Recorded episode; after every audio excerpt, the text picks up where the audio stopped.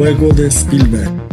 Hola amigos de Algo Más que Cine, bienvenidos a un nuevo episodio del podcast del juego de Spielberg. Hoy tenemos un programa especial.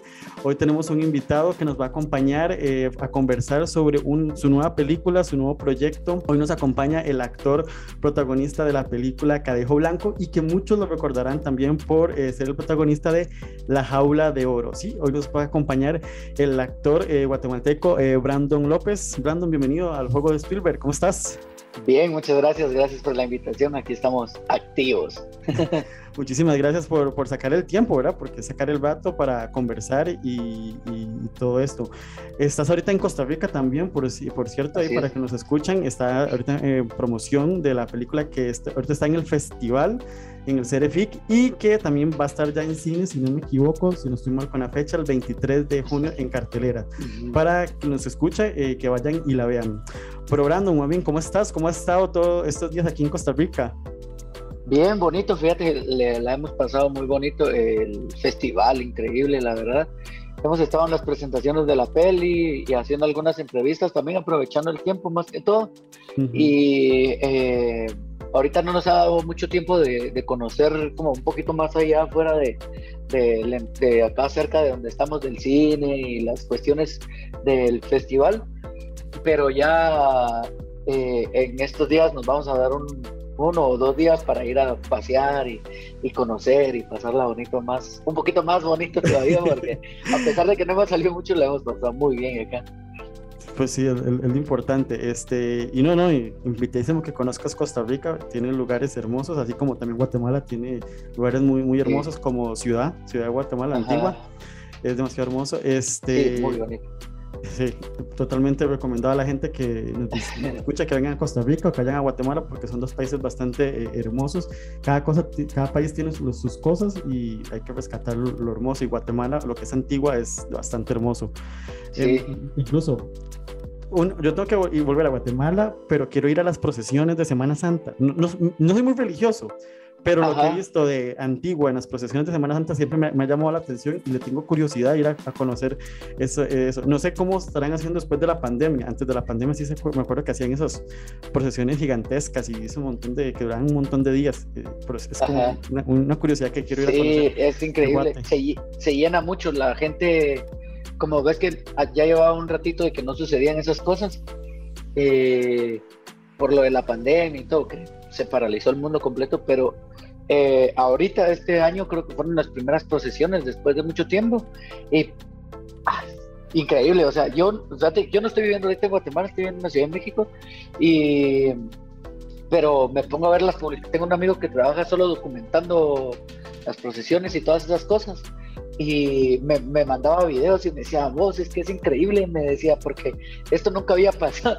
Y las calles completas así llenas de gente y todo muy, alegre. Sí, sí, es, es, es, una tradición, creo que se puede decir así, que tiene eh, antiguo, antigua de Guatemala que es que en serio yo invito a cualquiera que vaya, si quieren ir a Guatemala, que vayan en esas fechas porque es, es, es, un momentazo, entonces ahí. Pero volviendo al tema principal, eh, eso es lo divertido del podcast que lo hacemos.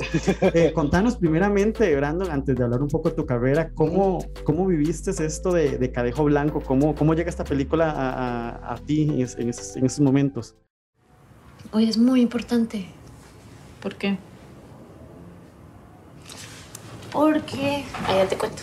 Perdonen si arruino esta fiesta patria, esto no es democracia, más bien una falacia. ¿Te acuerdas de este chavo con el que estaba saliendo? Andrés. Es que está metido en mierda. Son las lecciones de un pueblo sin memoria que se toma las calles pero no lee historia.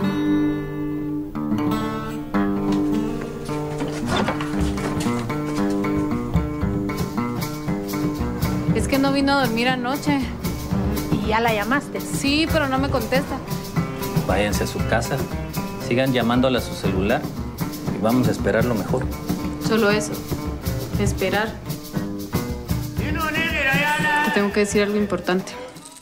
Fíjate que Cadejo Blanco y, yo me empecé a involucrar como en 2018 más o menos, a inicios de 2018 por ahí. Eh, yo tenía, tengo unos amigos que, que, estudiaron en la Universidad Marroquín de la ciudad de Guatemala y que estudian cine. Y justo íbamos cursando el mismo año, digámoslo así, solo que en diferentes escuelas. Yo estaba estudiando cine en Casa Comal y me invitaron a ir a dar, eh, bueno, ir a platicar con la gente. Ellos tuvieron la, verla, vieron la película La Dobla de Oro y de ahí me invitaron a ir a, a, la universidad de ellos para ir a platicar con ellos, un conversatorio así eh, bonito. Y luego me hice cuate de varios de ahí de la universidad y mm, resultó que Justin Lerner da clases en la Universidad Marroquín y uno de sus alumnos creo que le contó que me conocía o una productora me recuerdo. Y, y, ya Justin dijo yo lo quiero conocer o que no sé qué tuvimos una reunión nos juntamos en un barcito tomamos algo platicamos y ya Justin me contó su historia de, de, la peli. Y me enseñó su guion me mandó el, uno de los primeros guiones que tuvo así con el primer tratamiento casi que.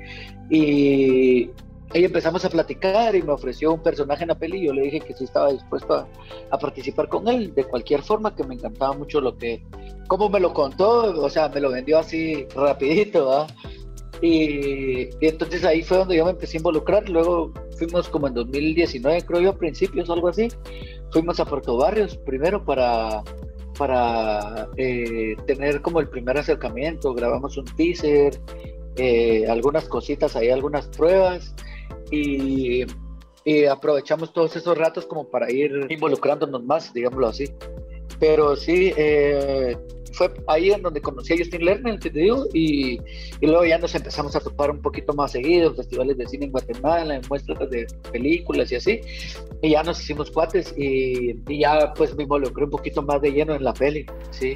Ah, súper, súper bien.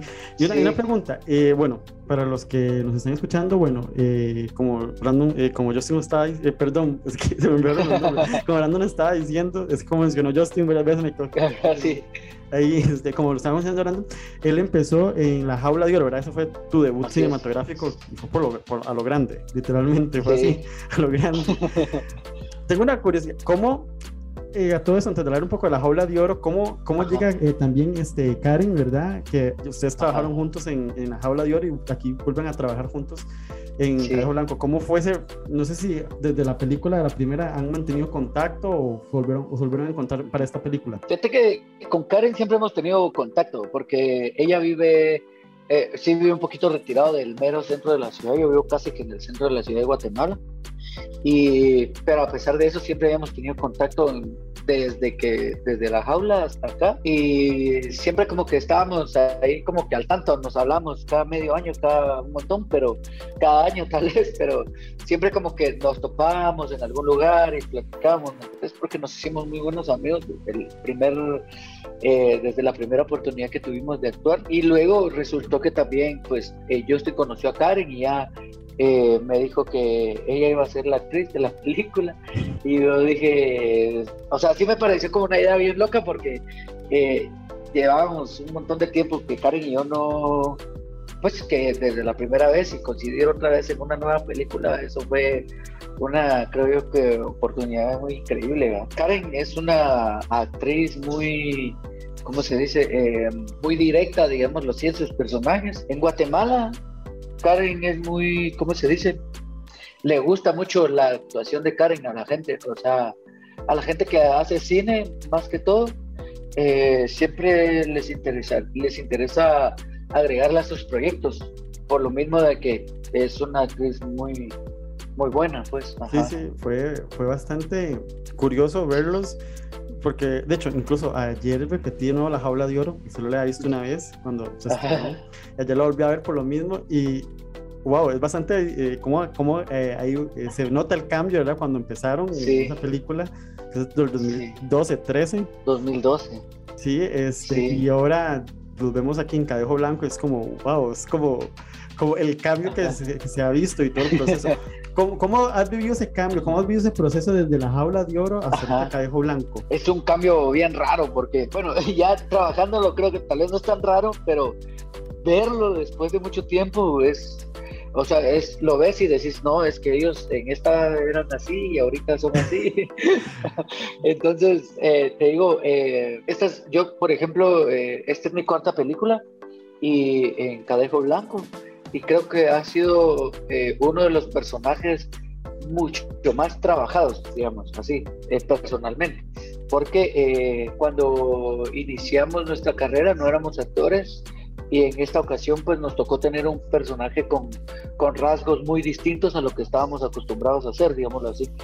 El año, en 2019 yo actué una película hondureña que se llama 90 Minutos y también me tocó ese proceso de, de, ya tener que trabajar en nuestro en un personaje digámoslo así porque tuve que ir a Honduras empezar a ver cómo hablaba la gente hablar como hondureño ¿me entendés? buscar todas esas cosas que le tocan ya a un actor Mm, sí, ya, ya, algo más profesional, sí, ya, ya. Ajá, algo más profesional, Simón. Y entonces, eh, por ejemplo, en la jaula de oro, eh, nosotros fuimos nosotros mismos, ¿me entendés? O sea, no, sí trabajaron mucho con nosotros, fue un proceso de preparación muy intenso antes de grabar la peli, pero no, no fue como que nosotros tuviéramos que cambiar nuestra personalidad, digamos, nuestra forma de hablar, el, el, la jerga, ¿me entendés? O, el, ¿cómo se llama esta cosa?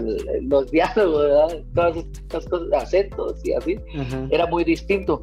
Entonces, eh, ahí éramos nosotros y, y, en esta Cadejo Blanco, eh, yo, por ejemplo, mi pelo, yo me lo dejé crecer como desde que conocí a Justin, no me lo corté nunca, solo de los lados me lo corté y dejé que me creciera la melena y, o sea, dos años ahí con el pelo largo, ¿me entiendes? O sea, es como que sí fue un proceso de preparación muy largo también del, de los personajes. Ya, ya, algo profesional realmente. Y, Sí, y se nota, Sí. se nota cuando ves la jaula de oro y ahora ves Callejo Blanco, se ve el proceso y el cambio de madurez realmente y de profesionalismo, porque como lo dijimos, era el debut totalmente eh, nuevo.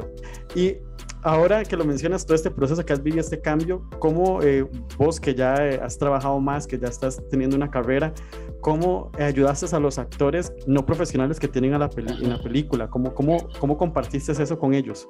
Sí, fíjate que eh, fue un proceso, te digo que de preparación también mucho antes, porque eh, desde la primera vez que fuimos, a- la primerita vez que fuimos a, a Puerto Barrio, todavía no fue para conocer a nadie, sino que solo fue por investigación de campo, digámoslo así, eh, con Justin y con Rudy, ahí ya conocía yo a Rudy. Ujú. Ah, no, no lo conocía, la primerita vez que fuimos no lo conocía. Y, y entonces fuimos, conocimos gente, platicamos, ¿me entendés? Y ahí, y toda la onda, y entonces empezamos a aprender. Luego de eso, eh, ya nos tocó, a Rudy le tocó ir a la ciudad de Guatemala eh, con, con Karen. Estuvieron como un mes o un- no sé si más tiempo recibiendo la preparación con Tati Palomo digámoslo así, eh, coach de actores en, en la ciudad de Guatemala, y estuvieron preparándose, haciendo ejercicios y buscando cosas para el personaje de, de Karen y de acercamientos más con Karen y con Rudy. Y luego a mí me tocó irme con Justin a Puerto Barrios, cuando ya Justin me, tocó- me tomó en cuenta para esta clase de, de trabajos. Eh, fuimos a, a Puerto Barrios y ya conocimos a los demás de la clica, digamos, de la, de la pandilla en- en- en la película. Todos ellos no eran actores ni nada y eran gente de Puerto Barrios y entonces ya como que yo me empecé a involucrar con ellos y empecé a generar una clase de confianza, digámoslo así, para que todo funcionara bien. Desde el principio pensé en eso, una clase de confianza en la que ellos fueran mis amigos y yo su amigo para que se pudiera generar, no sé, un poco más de libertad a la hora y naturalismo a la hora de, de estar frente a la cámara y hacer nuestros personajes, ¿me entiendes? Entonces sí como que intenté tal vez ganarme un poquito la confianza de ellos y ellos también mi confianza para poder estar trabajando de una forma muy muy tranquila y no como esa cosa de que ay me están grabando o me entendés cosas así que, que, se, que sea natural. Ajá, que se sí, muy, la muy película se ve bastante natural el, trabajo Ajá. de, de los Sí, chicos que no son profesionales, incluso el de sí. Rudy. Este, y volviendo un poco más de lleno a la película, Ajá. este, ¿cómo ves la película con el trasfondo social que, que se vive en Guatemala, con ese tema de los maras y todo esto? ¿Cómo, cómo lo viste tú al caracterizar a, a una persona así? Dónde te vas a ir? A Puerto Barrios. ¿Sola? Sí.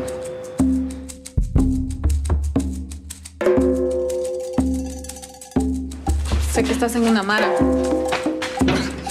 No me da miedo. Me quiero meter. ¿Vos has usado cohete?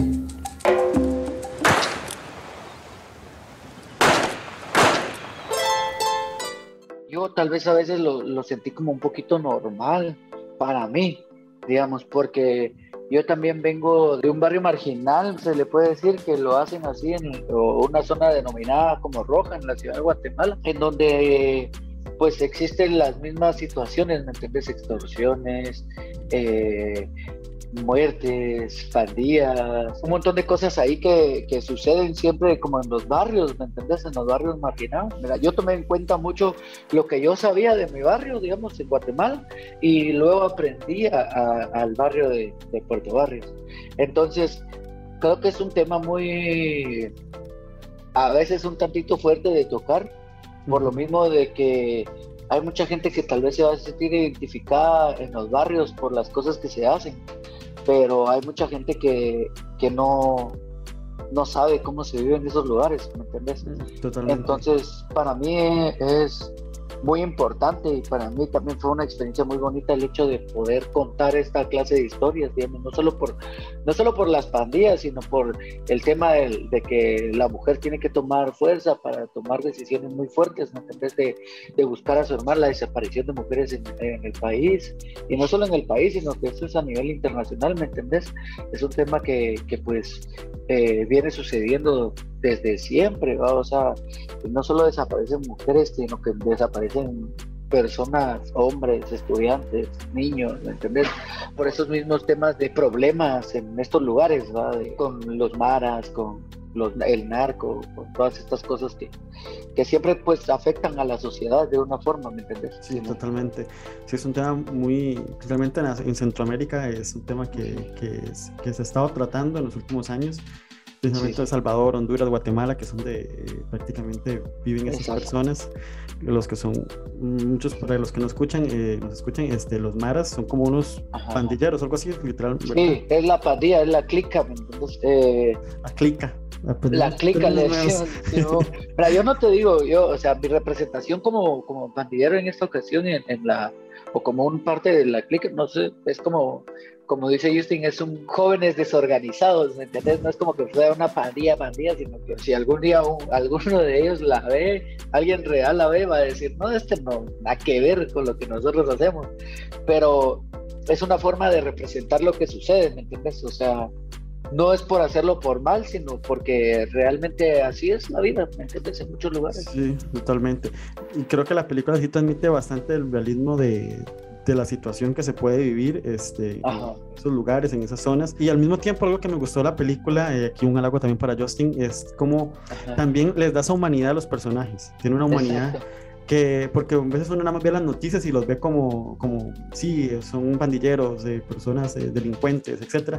Pero la película también les da un poco de humanidad, que son personas, al final son personas también, para bien o para mal, son personas con decisiones que tomaron, que los llevaron ahí o no tuvieron los chances que tuvo, que tuviste vos o que tuve yo o tuvo otra persona para terminar en la situación. Sí. uno ni los justifica ni tampoco los, los aplaude ni nada, pero creo que es lo que tiene la película que me llamó la atención, que les da esa humanidad. Entonces yo creo que es algo que hay que rescatarle al guion de, de Justin, por eso un, un, halago en ese sentido a la película. Justin nos dio un poquito, bueno, bastante, la verdad, eh, libertad de trabajar con esta naturaleza que te decía. Y creo que eso fue lo que sucedió mucho, que eso ayudó mucho a que esta, ¿cómo se dice? Esto que decías vos de, de esta parte humana de los, de los personajes, ¿verdad? se diera por, por lo mismo de la libertad que Justin nos dio al trabajar estos personajes, digamos. Algo curioso, eh, bueno, quería llevar el punto aquí, que algo me acuerdo un poco cuando estábamos en el cine, que Justin nos comentó, pero para que la gente nos escuche y pues lo puedas comentar. Sí. ¿Cómo fue rodar en, en, en esa zona, en Puerto Barrios, ¿sabes qué se llama, verdad? Sí, Puerto, Barrios. ¿Cómo fue?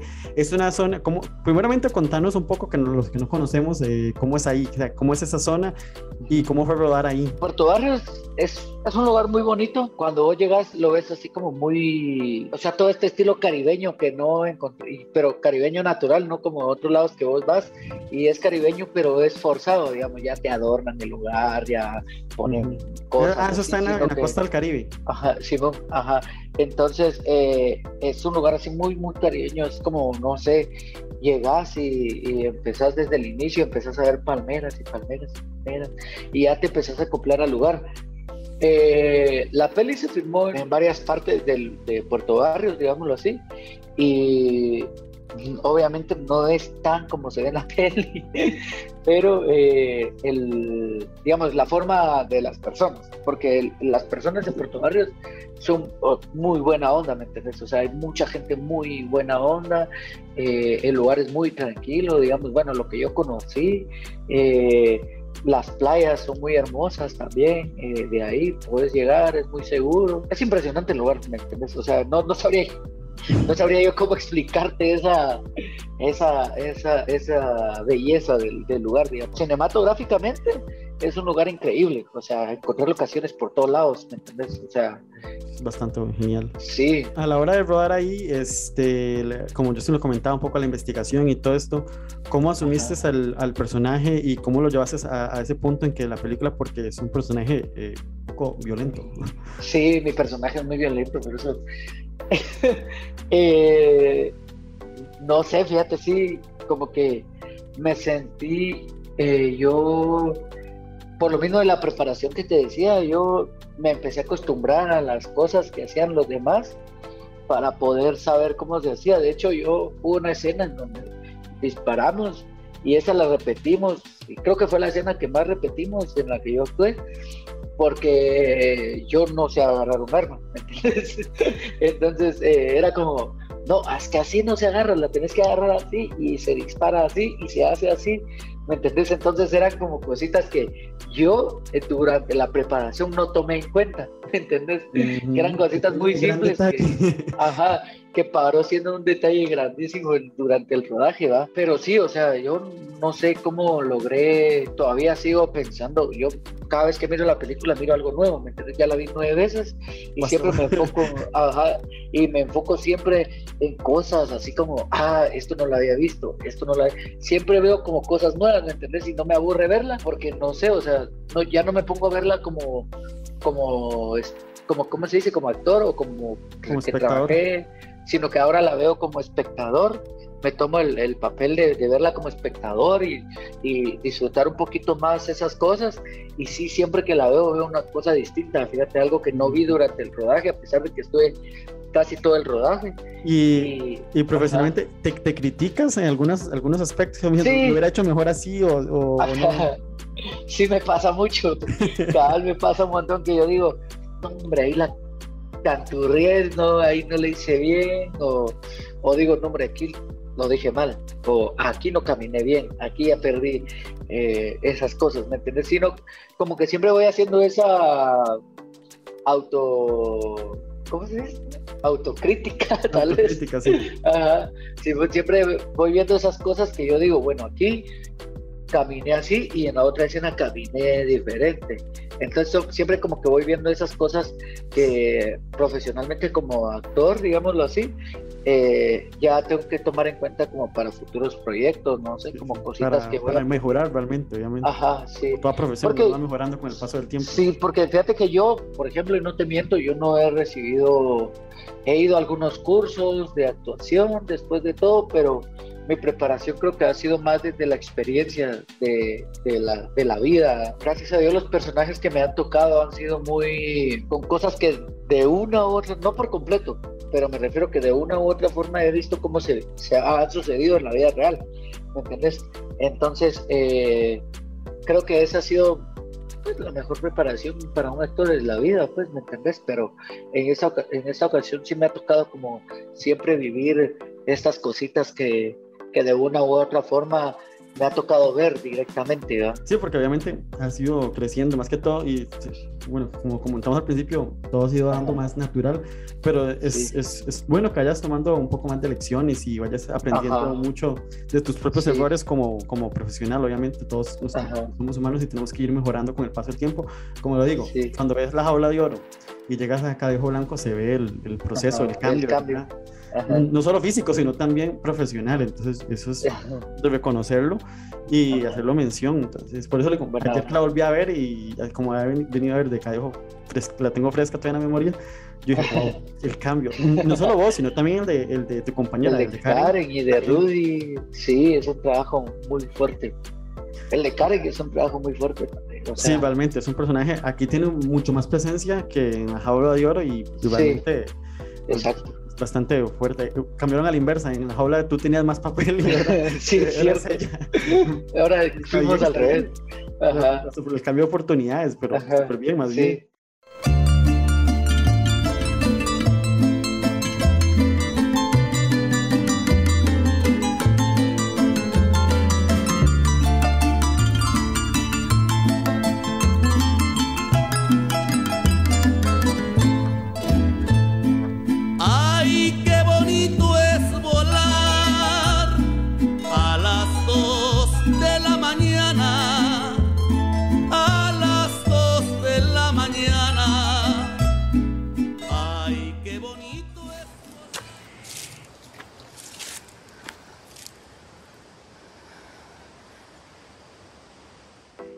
Y ahora, ¿y qué, qué sigue después de Cadejo Blanco? Pues fíjate que yo, por ejemplo, estoy trabajando en, en Orizaba, Veracruz, en el Instituto Cinematográfico de Orizaba. Estoy impartiendo algunos talleres de actuación allá. Me dedico mucho a trabajar la, el detrás de cámaras también. Estudié tres años en Casa Combal, en Guatemala, eh, la Escuela de Cine y Televisión. Y me gusta mucho trabajar en la iluminación y cosas así eh, eh, detrás de cámara también. Y ahorita no tengo ningún, digamos, yo no tengo ningún proyecto por el momento de, para actuar. Eh, sin embargo, estoy en preparación también para algunas cosas, digamos, de castings y todas estas cosas allá en, México. Pero ahorita lo que sigue es seguirle chambeando en el cine, fíjate, o sea, seguirle entrando al, al trabajito ahí lo, lo importante, continuar y seguir pulseándola. y sobrevivir. te, te espero ver también una película de Jairo Bustamante. De hecho, es, ya estuve en una, ahí un. Pe- así, pequeñito, un- sí, sí. figurante ahí, pero, pero pues si en algún momento se logra dar, sería bonito. Sería también. chévere, sería chévere. Sí. ¿Por qué no? Este, y no, en otros proyectos y en muchas películas más y que sigas este, creciendo profesionalmente. Porque, Gracias. como digo, de lo que te hemos visto, yo te he visto creo que en tres películas así, bueno, Ajá. y aparte la del Temblores, creo que es la de Ajá. Jairo, ¿verdad? Que sale en papel pequeño. Ajá, sí, sí, sí. Y una otra de 1900, ¿qué era? 1991. Ajá. Esa se estrenó el año pasado aquí en, en, en En el, Costa en el Rica, sí. festival, de hecho, la vi En el también. Festival de Cine, sí. Ahí estuvo también. Es una película bonita. Qué bueno que la viste. Sí, sí, no, como te digo, te, he visto, es, literalmente he visto tu carrera. Ah, buena onda. Sin darme cuenta, me, te puse a analizarlo una. ahorita para preparar la entrevista y yo, ah, wow, mira, también lo vi acá. Y sí, sabía Sí. lo de Jairo, pero por eso te, te lo, te lo mencioné. Sí. Pero no, no, como súper bien, como vayas creciendo profesionalmente y que, y que sigas, este, pues sí, pulseándola y creciendo, ¿verdad? como todos en esta Buena vida. sí. Es Ahí nos sí. vamos a seguir preparando para hacer las cosas bonitas. Sí, no, no. Y, y sí, y ¿cómo, cómo viste este proceso del cine? O sea, ¿cómo, ¿te gustó desde el, princi- del principio o en qué momento te planteaste continuar esta carrera? Fíjate que yo de- después de la jaula pasó todo lo que tenía que pasar con la jaula, yo una onda Sí, sí. eh, para el tiempo en el que yo estaba y la edad que tenía, para mí era algo que pues tal vez no supe valorar en ese entonces, porque no sabía qué era lo que estaba sucediendo realmente, ¿me entendés? Ahora me ya- acuerdo de, de- de tu discurso en Osariel. Ajá. Sí, imagínate todas esas cosas. Eh, son cosas que pues no pasan todos los días, ¿verdad? Y ahora, ahora yo quisiera que volvieran a pasar todas esas cosas, pero digo porque en ese entonces no tenía la conciencia como para saber qué era lo que sucedía y ahora pues creo que ahorita estoy disfrutando más de ese tiempo que pasó que, que en, ese, que en ese tiempo, fíjate, porque fue algo, bueno, yo regresé de, de México a Guatemala, a vivir a Guatemala otra vez, trabajé en un cortometraje que se llama Aullido, ese que también está muy bonito, dirigido por M. Nelly, que es un director estadounidense que con temas sociales y que trabajan mucho con temas sociales a, a nivel internacional, se van a África, se van a y tocan temitas así como un poquito duros. Ese fue mi segundo proyecto, digamos, después de La Jaula de Oro. Y luego vino 1991, que fue durante ese mismo tiempo, 2014, 2015.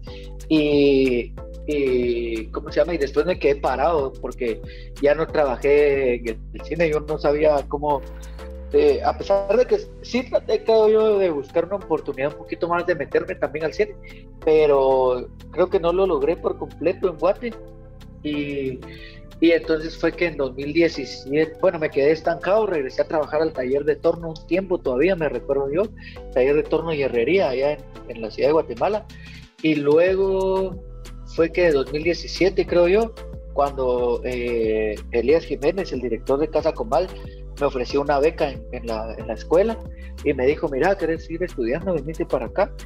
Y entonces fui a recibir un curso supuestamente primero de seis meses y paré quedándome los tres años en, en la escuela.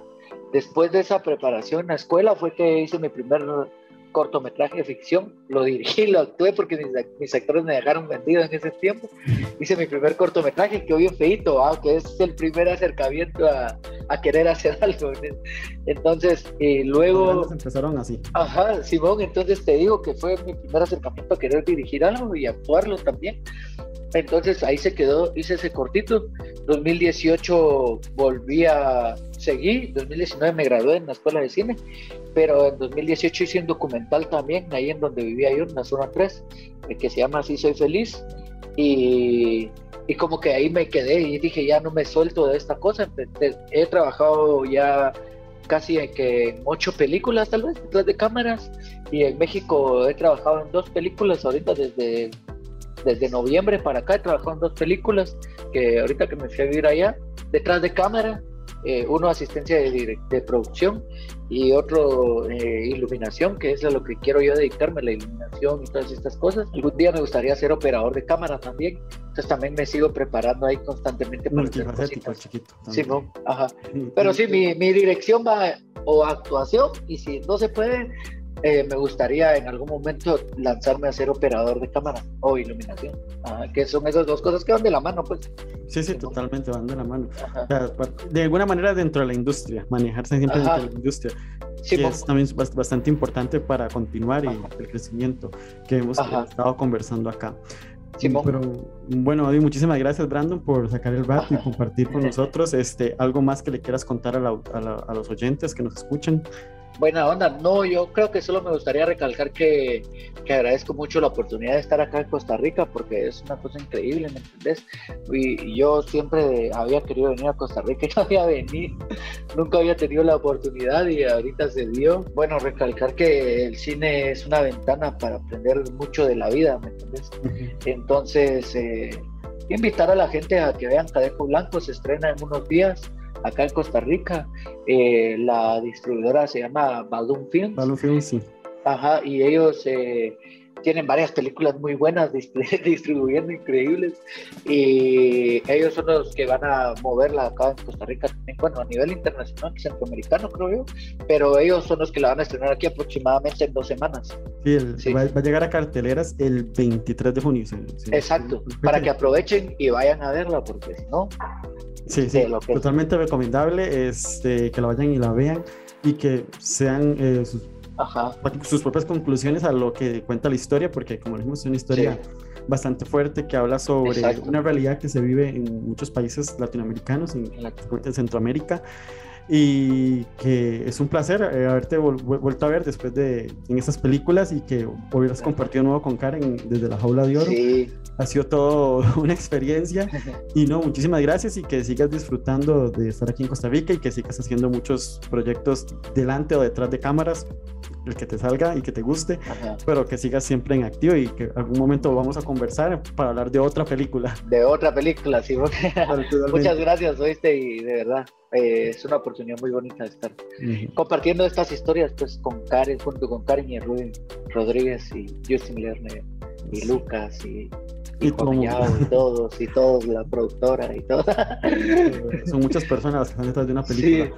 Pero bueno, muchísimas gracias, este Brandon. Es un placer haber, haber compartido con vos. Este, seguimos en contacto y muchísimas gracias a todos los que nos están escuchando. Mi nombre es Dionar Hidalgo. Ya saben, nos pueden encontrar en redes sociales como Algo Más Que Cine, Facebook, Instagram, Twitter y nuestro sitio web, claramente, www.algo más que cine. Y este podcast que está en todas las plataformas: Spotify, Evox, Apple Podcast, etcétera, etcétera, etcétera. Muchísimas gracias y nos escuchamos hasta la próxima. Próxima.